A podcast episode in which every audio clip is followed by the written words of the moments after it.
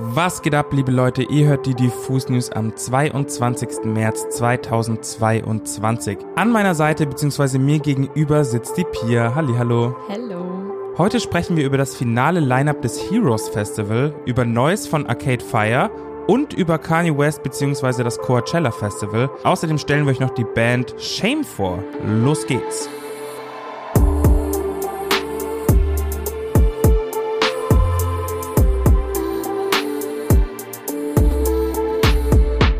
Drei Festivals mit jeweils drei Bühnen, mehr als 10.000 Besuchenden und den größten Acts der deutschen Hip-Hop-Szene, das ist das Heroes Festival. Nachdem für Freiburg, Geiselwind und Kassel bereits die ersten Acts angekündigt wurden, geben die MacherInnen des Heroes nun die nächsten Hochkaräter und damit das finale Line-Up bekannt. Für Kassel sind neben den bereits angekündigten Acts KIZ, Trettmann, Luciano und Kul Savas nun auch BHZ, Katja Krasavice, Nina Chuba und SSIO bestätigt. Aber auch abgesehen von diesen Namen finden sich zahlreiche namhafte DJs und andere Rap-Acts, die am 10. und 11. in Kassel zusammen die Bühne abfackeln möchten. Für den Geburtsort des Hero Festivals Geiselwind konnten die Veranstaltenden bisher Top-Acts wie Capital Bra, KIZ und SSIO bestätigen. Jetzt wird auch hier nochmal ordentlich aufgestockt. Mit BHZ, Luciano und Young Horn wird das Line-Up nun nochmal ordentlich abgerundet. Also, am 17. und 18. heißt es Auf nach Geiselwind. Auch hier sind natürlich noch ganz viele andere Shows bestätigt, aber alle Namen hier aufzuzählen würde auf jeden Fall den Rahmen sprengen. Wir haben sowieso noch eine weitere Stadt zu besprechen und zwar Freiburg. Freiburg glänzte bisher mit den bestätigten Headlinern Rin, KIZ, Trettmann und Cool Savage. Jetzt ist klar, dass das Roster in Freiburg noch um Young Horn und BHZ bereichert wird. Wer Wer sich also am 9. und 10. September die volle Rap-Live-Dröhnung gönnen möchte, sollte in Freiburg zugegen sein. Gönnt euch doch mal.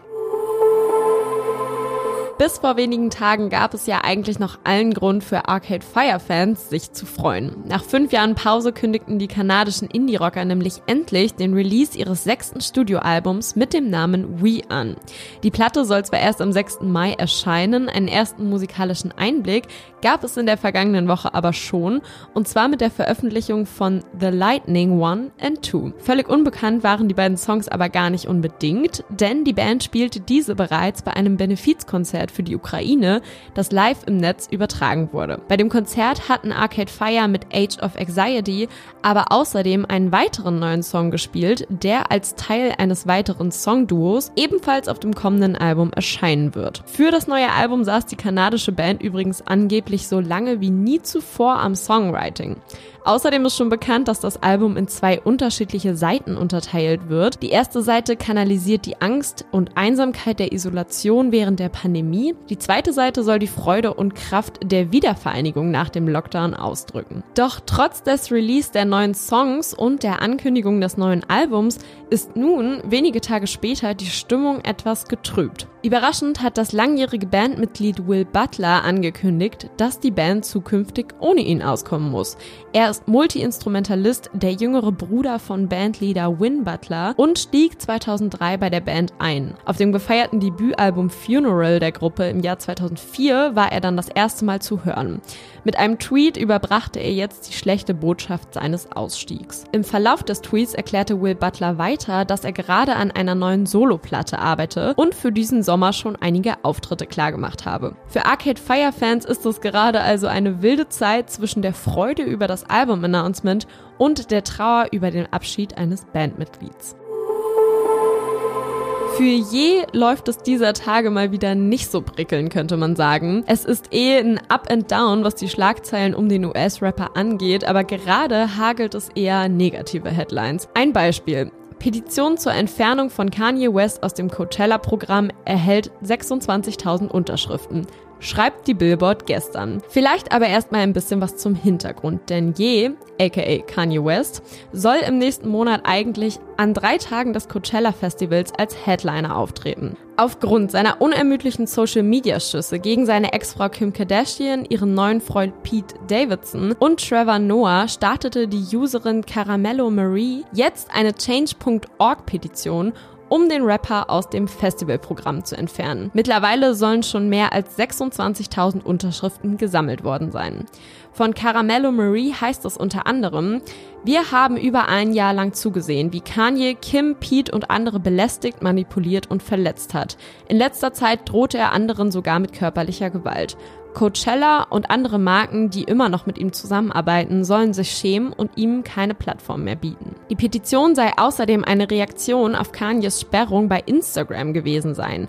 Am 16. März bestätigte Billboard, dass je für 24 Stunden von Instagram gesperrt wurde, nachdem er rassistische Beleidigungen gegen Trevor Noah, der wiederum Kanyes Verhalten im Scheidungskrieg mit Kim Kardashian kritisierte, veröffentlichte. Aber nicht nur die Petition ist gerade eine Folge der Hasstirade gerade auf Social Media von Kanye.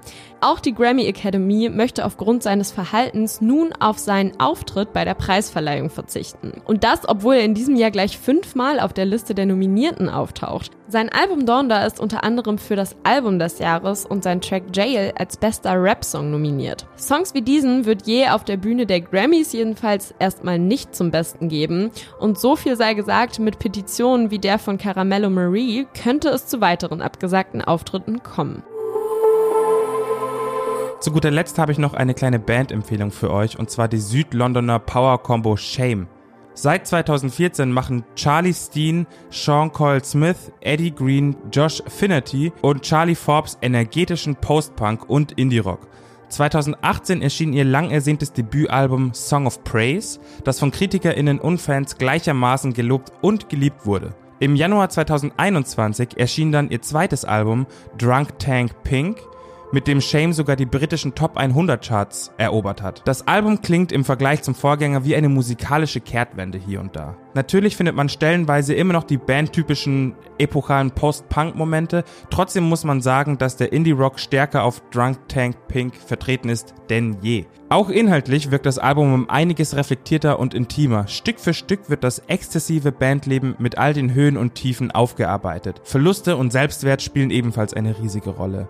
Das Geniale an Drunk Tank Pink ist, wie Steens lyrische Themen mit der Musik verzahnt sind. Das Ergebnis ist eine enorme Weiterentwicklung des klanglichen Arsenals von Shame und fühlt sich an wie eine Bierflasche, die aus einem bitterlich vermissten Moshpit gefeuert wird. Apropos Moshpit, wer die geballte Live-Energie von Shame am eigenen Leib erleben möchte, der hat am 4., 5. und am 6. April die Chance dazu. Denn Shame kommen an den respektiven Tagen nach München, Berlin und Hamburg. Also hin da! Das war's an der Stelle mit den Diffus News am Dienstag.